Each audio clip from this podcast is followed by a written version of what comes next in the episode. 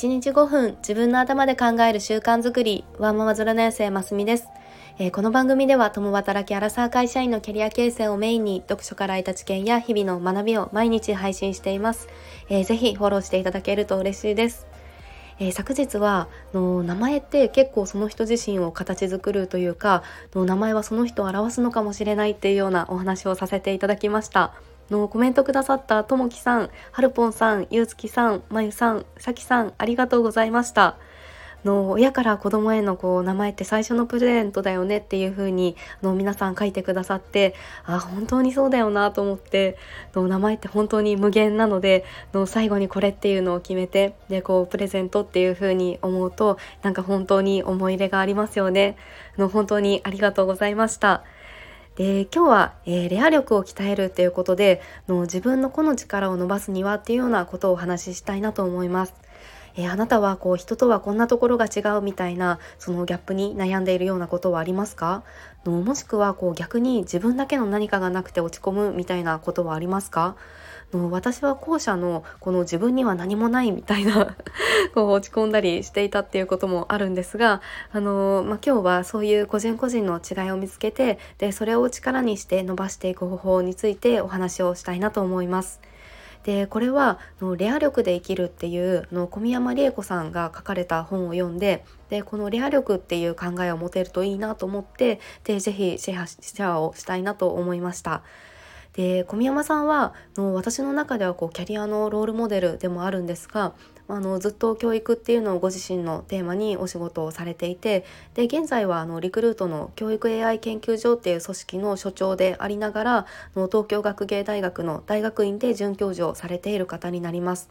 でちょっと個人的にあのプロフィールにも書いているんですがの私もいずれは自分の本業をしながら大学講師みたいなその自分の学びを社会に還元するっていうことをするのが夢なのであの理想の人物像でもあります。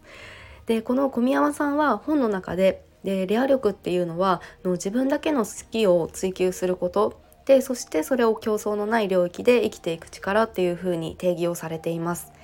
でこれはあの自分の好きを磨いてでそれで人の役にあのそのまま立ったりとかあとは人の役に立つ発信ができる人っていうのが今は注目されていたりあの世の中に受け入れられる人になっていますよというようなことでした。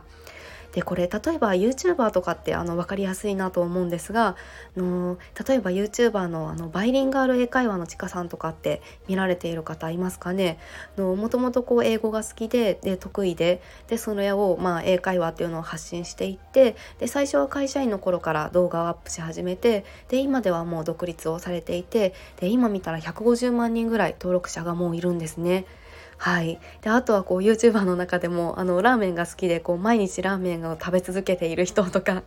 はいなんか皆さんなかなかこう尖ったこう好きっていうのを見つけて発信されている人が多いかなと思います。はい、でまあこんな形で、まあ、レア力を持つためにこの好きを磨いていくっていうその具体的な方法としては、まあ、まずはその自分の好きを何かっていうのを知ることだそうです。はい、でその自分の好きを知るためにはあの興味関心があることを手当たり次第やってみるのが大事ということでした。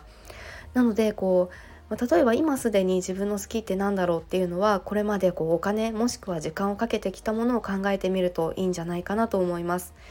で私自身で例えるとあの本を読んだりこう情報を得たりしてそれを自分で考えを深めたりとか整理する時間っていうのが好きでの日常の中でもこう時間をかけているなと思います。はい、でそしてあのそのこれまでではなくて、まあ、これから好きを見つけていくとしたらのまずはその何でもやってみることというか大事っていうことですがでその時に気をつけるのはあの物ではなくて体験に投資するっていうのが大事だそうです。で物ではなくてっていうのはの本当に自分の五感を使っての実際にその現場に足を運んで体験するとかの例えばこう旅行して現地を知るとかそのリアルを知るということですよね。でそしてそこで得た情報を発信するっていうのが大事だそうです。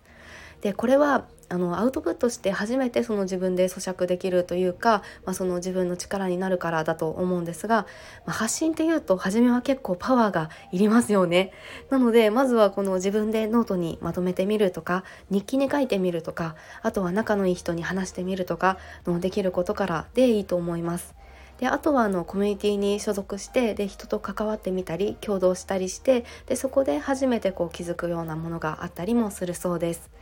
はい、えー、今日はその個人個人の特性っていうとかの違いっていうところからそのレア力を持つっていうような考え方とそのためにはその自分の好きを見つけて伸ばしていくっていうようなことについてお話をさせていただきました。